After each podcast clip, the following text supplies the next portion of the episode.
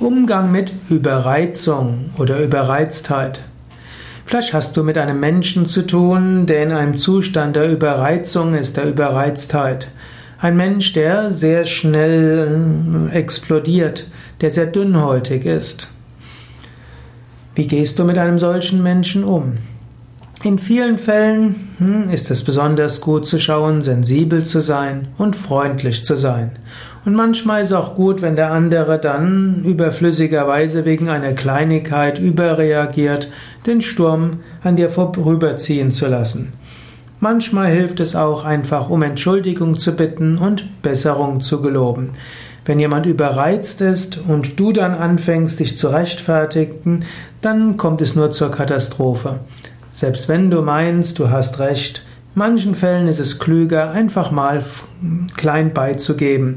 Manchmal ist es klüger, hm, einfach zu sagen, es tut mir leid, hier habe ich einen Fehler gemacht oder es tut mir leid, dass ich nicht das getan habe, was Sie von mir erwartet haben. Was kann ich denn jetzt tun? Oder manchmal fragen, was müsste ich denn jetzt machen?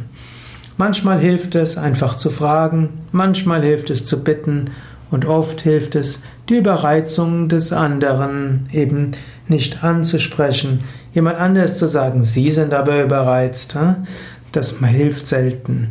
Zu versuchen, freundlich mitfühlend zu sein und zu fragen, nachzufragen und hilfsbereit zu sein, hilft oft dem anderen, wieder zur Ruhe zu kommen.